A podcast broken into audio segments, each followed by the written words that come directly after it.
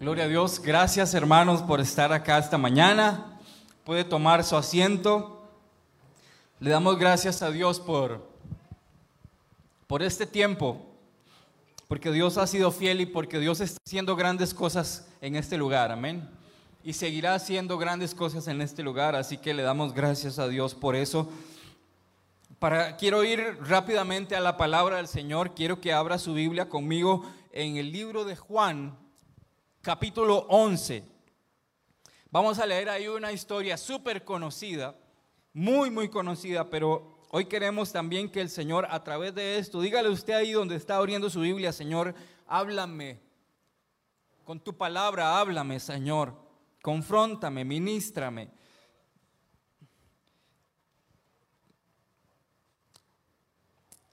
dice la Biblia en el libro de Juan, capítulo 11, lo leo para ustedes. Me detendré tal vez ahí en, algunos versículos, pero quiero leerlo también para que nos, dé tiempo. Dice, estaba entonces enfermo uno llamado Lázaro, de Betania, la aldea de María y de Marta su hermana. María cuyo hermano Lázaro estaba enfermo, fue la que ungió al Señor con su perfume y lo enjugó eh, lo secó eh, los pies con sus cabellos. Enviaron pues las hermanas para decir a Jesús, Señor, he aquí, el que amas está enfermo. Y oyendo Jesús dijo, esta enfermedad no es para muerte, sino para la gloria de Dios, para que el Hijo de Dios sea glorificado por ella. Así que este mensaje tiene por nombre para la gloria de Dios. Amén. ¿Cuántos creen que usted y yo estamos en esta tierra para glorificar el santo nombre del Señor. Amén.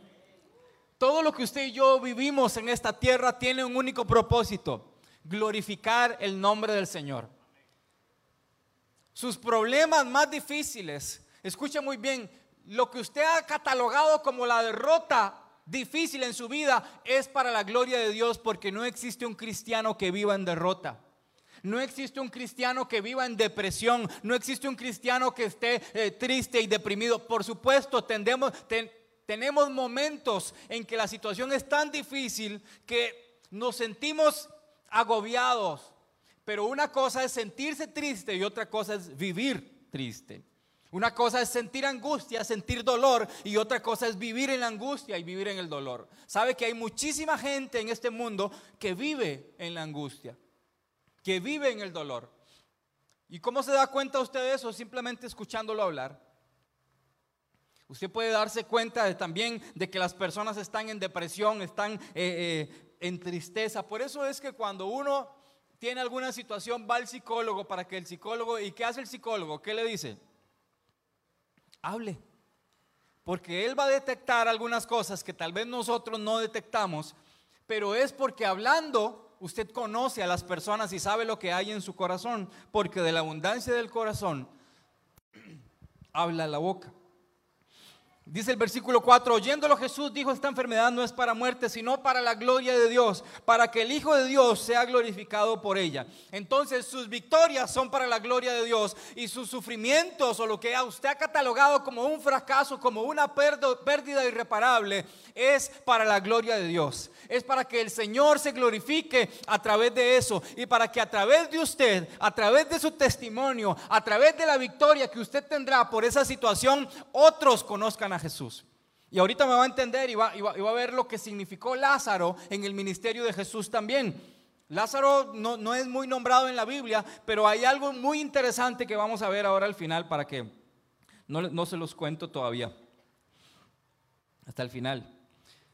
Y amaba a Jesús, dice, amaba a Jesús a Marta y a su hermana y a Lázaro. Vea qué curioso, dice que amaba a, Marta, a su hermana, y también amaba a Lázaro. Pero dice, cuando yo pues que estaba enfermo, no se fue.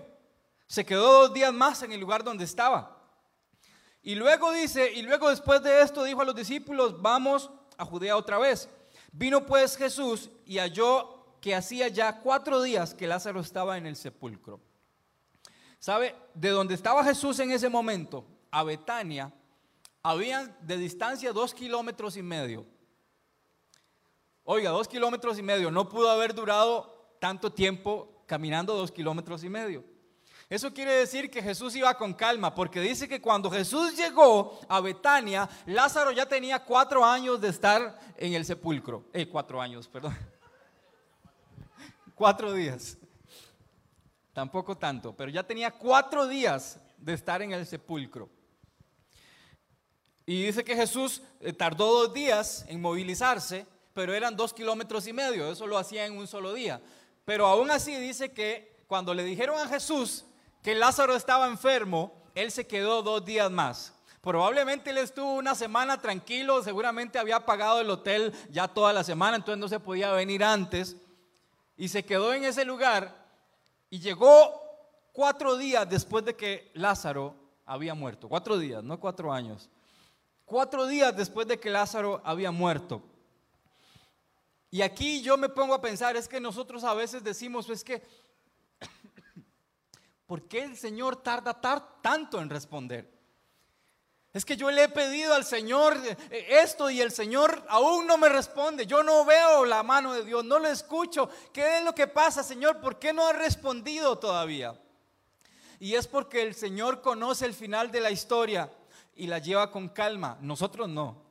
Pero el Señor sabe cuál es el final y simplemente nos quiere llevar por un proceso para hacernos aprender, para hacernos crecer, para aumentar nuestra fe, para aumentar este nuestro tiempo con Dios, para que nosotros podamos clamar a Él, para que nuestra fe vaya de aumento en aumento, creciendo cada vez más y para que digamos, Señor, yo me deposito en ti.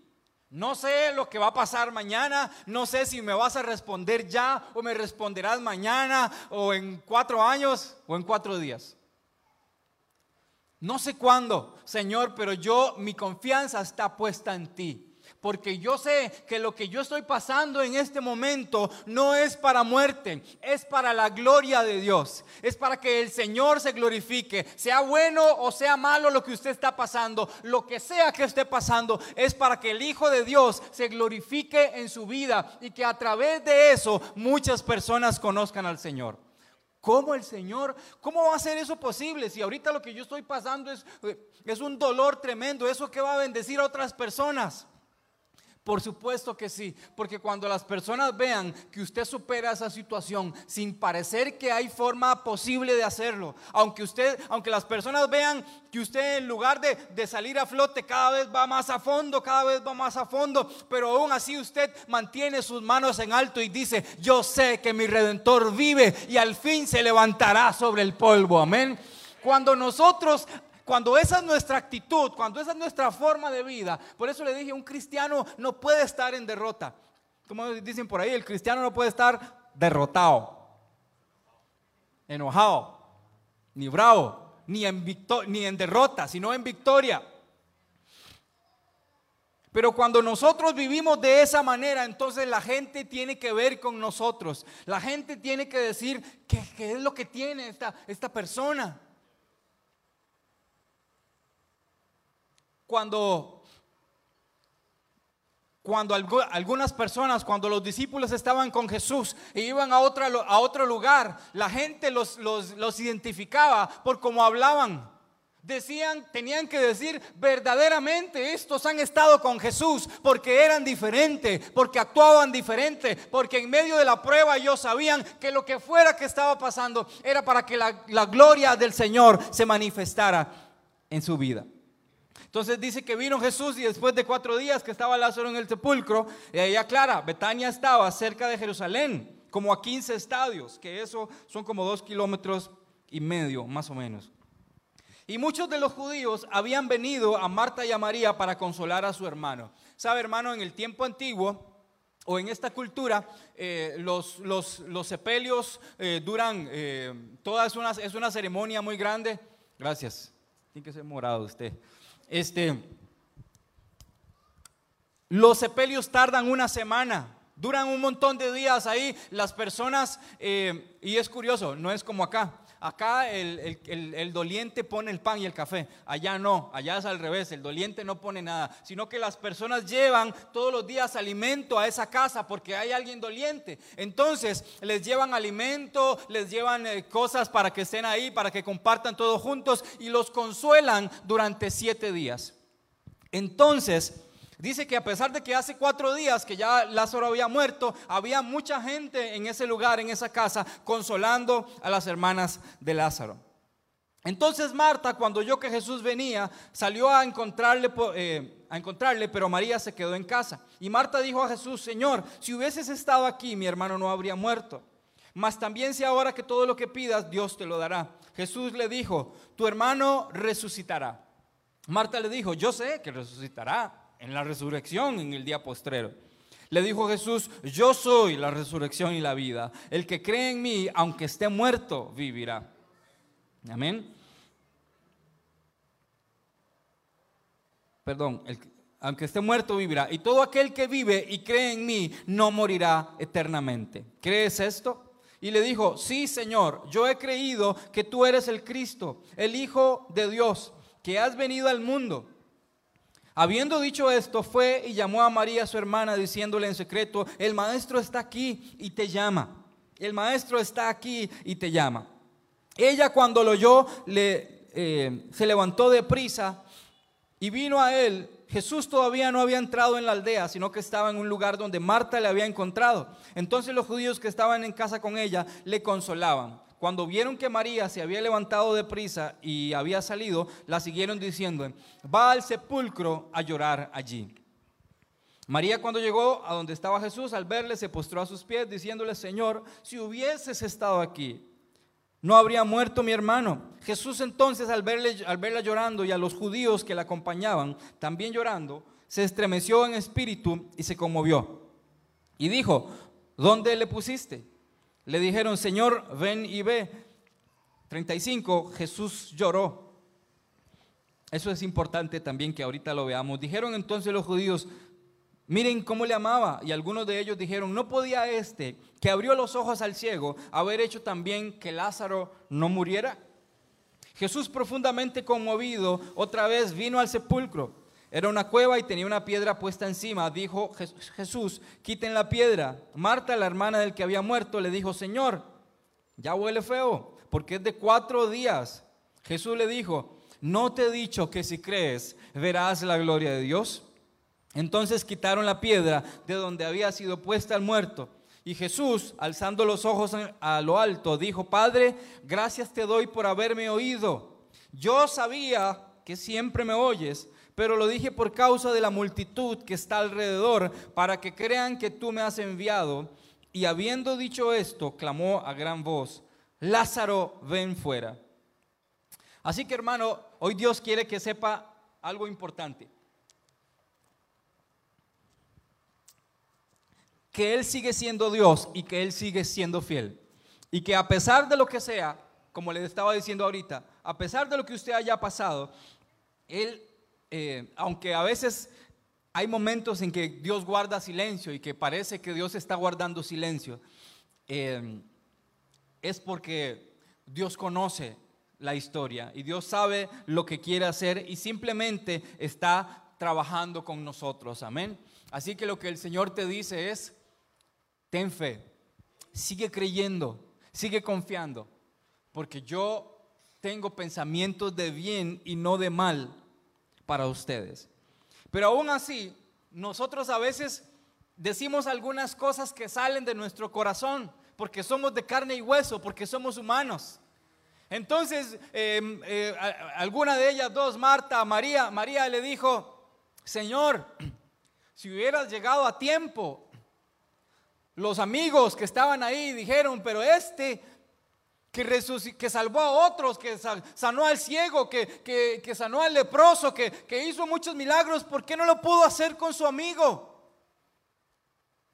Y cada uno de nosotros saca su, eh, su lado humano e, e, empieza a cuestionar, e empieza a querer ser Dios y a decirle, Señor, ¿por qué no lo resuelves así como yo lo resolvería? Qué fácil. Pero tenemos que entender que el Señor tiene algo especial para cada uno de nosotros. Y Marta y María, por ejemplo, clamaron a Jesús por un milagro. Ellas clamaron y le dijeron, Señor, eh, primero dijeron, vayan y traigan a Jesús porque Él es el único que puede salvar a mi hermano. Pero Jesús se quedó donde estaba. Y clamaron por un milagro, pero lo que recibieron fue silencio. Y a pesar de todo lo que nosotros estamos pasando, a veces recibimos esa respuesta del Señor. Silencio. Lo que nosotros creemos muchas veces, hermanos, que es un abandono del Señor. El Señor lo llama proceso, lo llama crecimiento. Pero, pero lo que, a lo que quiero ir y, a lo que a mí como, como, como humano este, me hace pensar es eso, que la Biblia aclara varias veces y dice que el Señor amaba a Lázaro y amaba a sus hermanas. Y entonces nosotros a veces no entendemos por qué la vida nos golpea. Y a veces no entendemos por qué pasan las cosas a pesar de que el Señor nos ha llamado amigos. A pesar de que nosotros creemos que estamos haciendo bien las cosas. A pesar de que tal vez decimos, bueno Señor, es que hay otros que lo merecen más que yo. Señor, ¿cómo es posible? Yo he escuchado y, muchas veces todos hacemos eso. A veces decimos, ¿cómo es posible que personas que no les importa nada, que, que, hacen lo que les da la gana, que Jesús no está en sus vidas, ¿cómo es posible que, que, que hayan personas que reciben una bendición por la que yo he estado orando y esperando durante mucho tiempo y no la recibo? ¿Usted alguna vez se ha cuestionado eso? ¿Cómo es posible que yo, que trato de agradar a Dios, cómo es posible que yo, que vengo de un hogar donde hemos tratado de agradar a Dios, no recibo algo por lo que estoy orando y quisiera recibir, y otras personas que no les importa agradar a Dios, lo tienen? ¿Cuántos hemos orado por un milagro para nuestros seres queridos, para nuestra casa, para nuestra familia, para el trabajo, para finanzas? Y tal vez vemos como que el Señor guarda silencio, como que Él no responde todavía. Pero a pesar de todo, tal vez, eh, y decimos nosotros eh, que el Señor no nos quiere responder a pesar de lo que nosotros creemos que tal vez merecemos más que otros. Entonces Marta y María pensaron que si Jesús había hecho milagros con otros, ¿cómo no lo iba a hacer con su amigo cercano, con su amigo íntimo? Y sabe, Jesús nos ama, es nuestro amigo, pero no necesariamente va a responder como usted y yo queremos. Porque nuestra mente finita nosotros tenemos limitaciones que necesitamos que el Señor nos lleve por caminos que no podemos entender. ¿Sabe? El, pueblo de Israel estaba muy cerca de llegar a la tierra prometida pero aún así estaba a pocos días de llegar a la tierra prometida, pero el Señor por a veces por la cabezonada les hizo vagar por 48 años. Según algunos estudios dicen que, que, que en cierto punto en donde estaba el pueblo de Israel, estaban a dos años de llegar a ese lugar, pero el Señor los hizo vagar por 38 años en el desierto hasta poder llegar a la tierra prometida, porque necesitaba que ellos dejaran su terquedad, porque necesitaba que ellos pusieran su confianza en el Señor, porque necesitaba que ellos dejaran eh, eh, su pasado de lado, que dejaran a Egipto de lado y dejaran de quejarse y pusieran su confianza en el Señor. Por eso las personas que llegaron a la tierra prometida ni siquiera fueron las que salieron, porque esas personas no lograron entender que cuando nosotros nos depositamos en el Señor tenemos la victoria porque Él ya venció. Entonces, a todo aquel que Dios amó, lo hizo pasar por valles de sombra y de muerte pero en medio de todo eso el Señor siguió siendo su pastor y el Señor sigue aderezando una mesa delante de la angustia de todos aquellos que le buscan, de todos aquellos eh, que, que se acercan a Él. Y Jesús no murió en la cruz del Calvario para darnos las respuestas que usted y yo necesitamos. Jesús no murió en la cruz del Calvario para solucionar sus problemas matrimoniales, o para solucionar sus problemas económicos. El Señor Jesús murió en la cruz del, del, Calvario para solucionar un problema que nosotros por nuestros propios medios no podemos solucionar. Nosotros no nos podíamos salvar a nosotros mismos. No existe una escalera al cielo para que nosotros podamos subirnos y llegar al cielo. el único medio por el cual podemos llegar al Señor es a través de su Hijo Jesucristo. Entonces ese problema ya está resuelto. Y hoy hicimos el simbolismo y vimos lo que significa la sangre y lo que significa el cuerpo del Señor Jesucristo en nuestras vidas. Significa victoria, significa perdón, significa restauración. Entonces el Señor ya resolvió ese problema. Su eternidad está resuelta en Jesús y eso es lo maravilloso de todo esto. Pero en medio de este proceso, Dios nos está formando. Él no te ha abandonado, amén.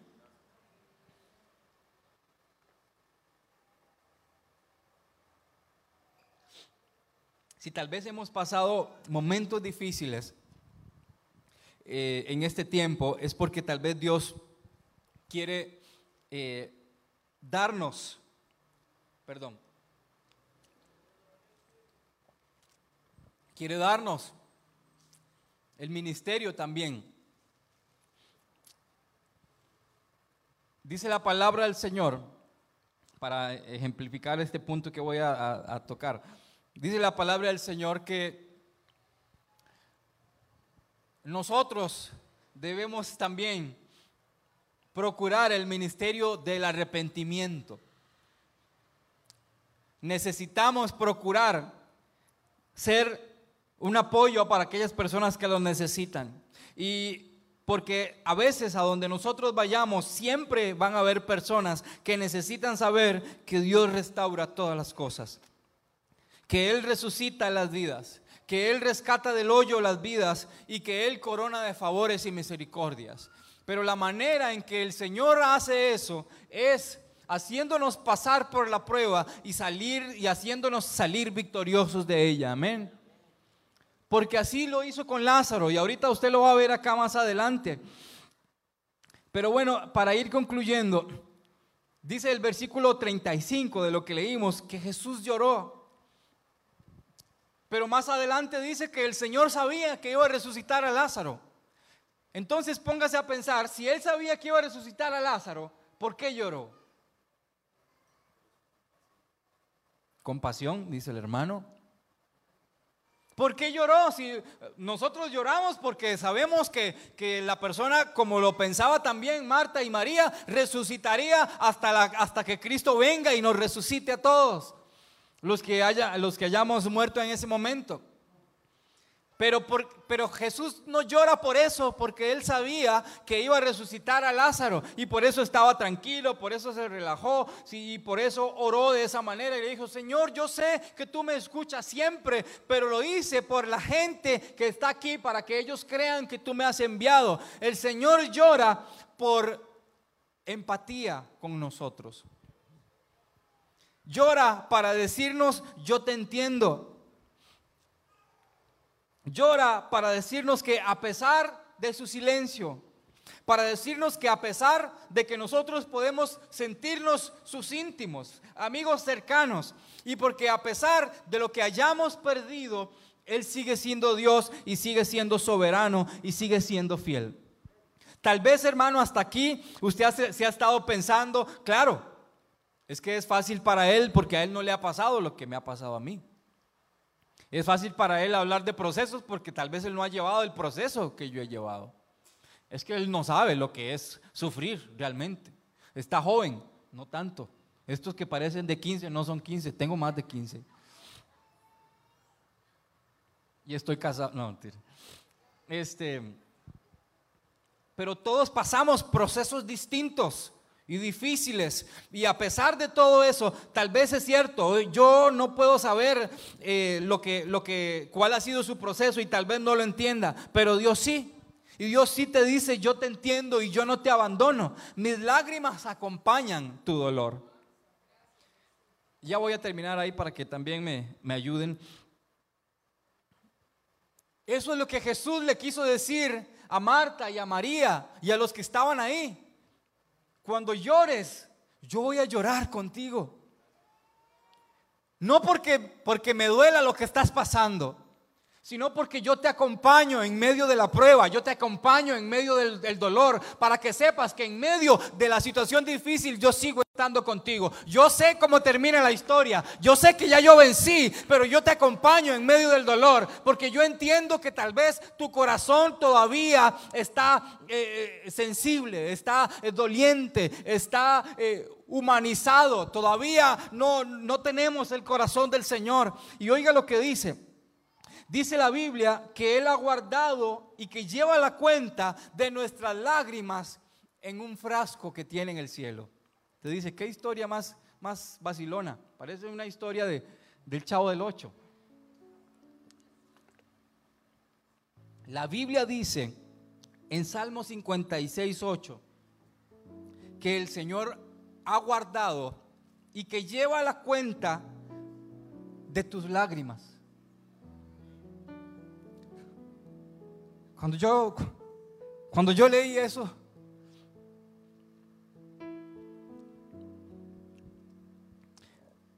tú llevas la cuenta de todas mis angustias y has juntado todas mis lágrimas en tu frasco, dice la, versión traducción viviente, la reina Valera les llama redoma, y has juntado todas mis lágrimas en tu frasco.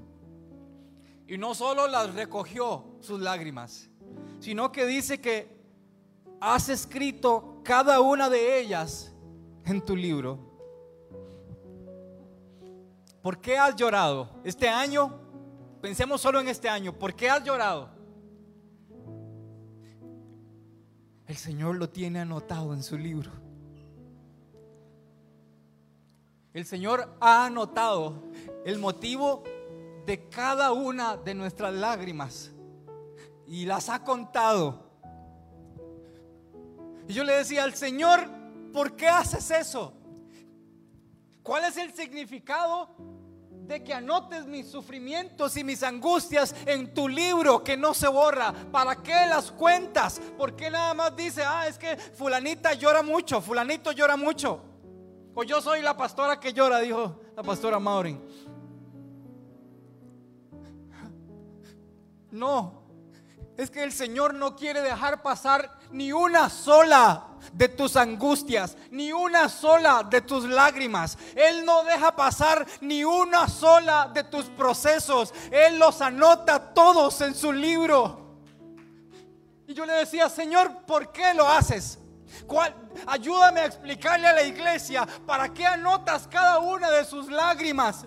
Ayúdame a explicarle a la hermana que necesita entender por qué ha tenido un ministerio de lágrimas, de sufrimiento, de dolor. Ayúdame a entender a la persona que perdió a sus padres, que perdió a sus amigos, que ha perdido cosas que tal vez no tienen respuesta. Ayúdame a explicarle a la iglesia, Señor, ¿para qué haces tal acto de amor?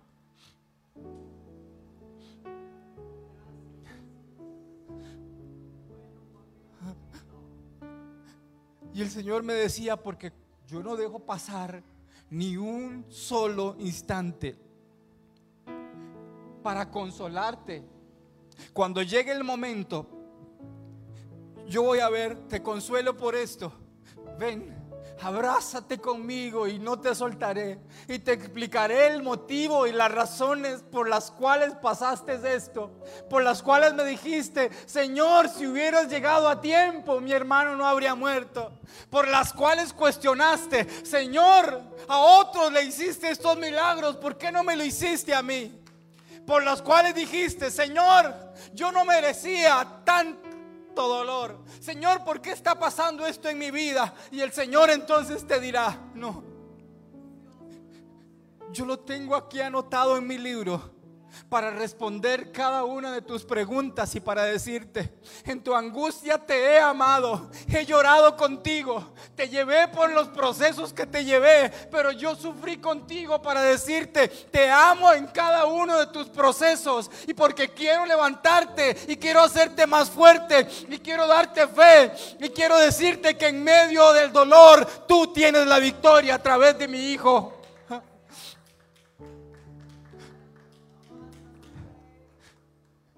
Termino, hermano, diciendo que a veces Cuando el diablo no puede destruirnos porque estamos agarrados de la mano de Dios, entonces intenta distraernos. ¿Y cómo nos distrae? Con luchas, con batallas, haciendo que pasemos por momentos que nosotros decimos, Señor, ¿por qué pasan estas cosas? Y hay muchas personas que no están destruidas, pero están completamente distraídas en luchas y en problemas que no le han entregado a Dios. Y por eso Dios no los puede usar como quisiera usarlos. Dios, ¿por qué no me usas como a otros? Porque tal vez estás distraído con cargas que no tienes que llevar. Venid a mí todos los que estéis trabajados y cargados y yo te daré descanso, dice el Señor. Tenemos que descansar en el Señor. Tienes que descansar en Él sabiendo que no es si el Señor llega tarde, porque Él nunca llega tarde. El pastor dice que el Señor no paga tal vez a la quincena, pero siempre paga porque Él conoce el final de la historia. Así que no importa lo que estés pasando en este momento, ten fe porque el Señor te va a levantar, porque el Señor te va a restaurar, porque el Señor ha bendecido tu casa y tu familia. Hoy Jesús te puede resucitar del estado en que estás.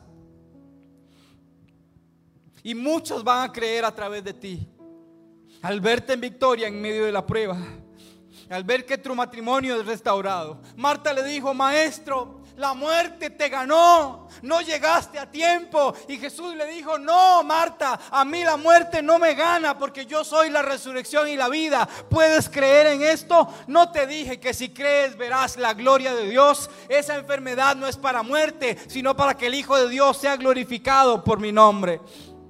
Y habiendo dicho esto, clamó a gran voz. Un día estos estaba eh, viendo sobre este tema, sobre clamar a gran voz.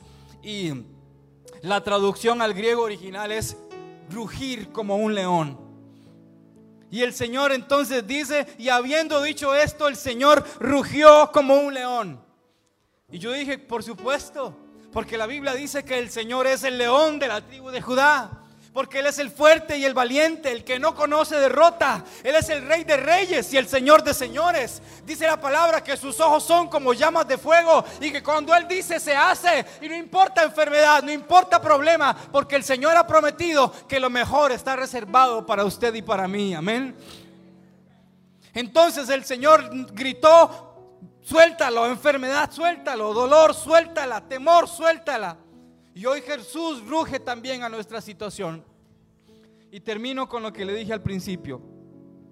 Juan 12, 9, 11 dice, cuando toda la gente se enteró de que Jesús había llegado, corrieron en masa para verlo a él. Y también a quién? A Lázaro. Estoy leyendo Juan 12, 9. Ahora sí ya termino. Cuando la gente se enteró que Jesús había llegado, corrieron en masa por eso le digo, es tan importante lo que estás pasando, porque podría ser que la gente corra en masa a ver el milagro que Dios ha hecho en tu vida. Para verlo a él y también a Lázaro, el hombre al que Jesús había resucitado de los muertos. Entonces los principales sacerdotes decidieron matar a Lázaro también, o sea, volverlo a matar. Ya que a causa de él mucha gente los había abandonado a ellos y ahora creían en Jesús. Así que quiero terminar diciéndole, hermano, a causa de lo que estés pasando. Por eso le dije, este mensaje se llama para la gloria de Dios. Porque la causa de lo que estás pasando es para la gloria de Dios. La lucha que estás pasando es para la gloria de Dios. El problema que has pasado, la pérdida que has tenido, es para que el Hijo de Dios se glorifique a través de tu victoria a través de tu gozo. Pero ¿cómo gozo? Sí, porque tienes que entender que en este proceso hoy puedes estar sintiendo mucho dolor, pero el Señor te dice, recibe paz y recibe gozo en el nombre de Jesús, porque a través de ti las masas correrán a mí. Amén. Yo no sé si usted lo puede creer y puede alabar el nombre del Señor y decirle, a través de mi victoria, a través de mis palabras, muchos te conocerán. Amén. Gloria, gloria sea, alabado sea tu nombre, Padre. A ti te damos, Señor, toda la honra, toda la gloria y toda la alabanza. Si hay alguien acá que dice, Señor, yo necesito que tú sanes mi herida. Yo necesito que tú me perdones. Yo necesito que tú me bendigas. Señor, yo necesito entender mi proceso. O usted dice, yo necesito entregar, entregar mi vida a ti en esta mañana. Yo quiero pedirle que usted levante su mano. Si quiere puede venir acá, tenemos ahora la libertad. Si no somos, si no somos muchos. Y si no hay donde usted está, quiero orar por usted. Y si no, usted ahora también búsquenos a los líderes de la iglesia y pida oración. Para eso estamos. Escriba en la, en la página, escriba en esta transmisión, comparta esta transmisión para que otras personas puedan acercarse a Jesús y que en masa corran a Él a través de nuestra victoria. Amén. Padre, yo oro por aquellas personas que hoy han venido cargados, que han venido con luchas, que han venido con, con batallas, librando batallas, Señor. Tú tienes la libertad, Padre. Tú has roto las cadenas. Y tú bendices, Señor, aquel que ha estado cautivo y le das la libertad. En el nombre de Jesús yo oro por la salvación de aquellas personas que te conocerán a través de la victoria de tus hijos, a través de la victoria de aquellos que han venido del desierto para alabar y glorificar tu nombre, porque tú los has atraído los has atraído con lazos de amor. Alabado sea tu nombre. En el nombre del Señor Jesucristo. Toda rodilla se dobla, dice la palabra, cuando el nombre del Señor es exaltado. Amén. Así que hoy le decimos, digno, digno, digno, digno es su nombre. Digno es su nombre. Puede levantar sus manos ahí donde está y decirle, tú eres digno, Señor Jesús. Tú eres digno, Padre. En su trono.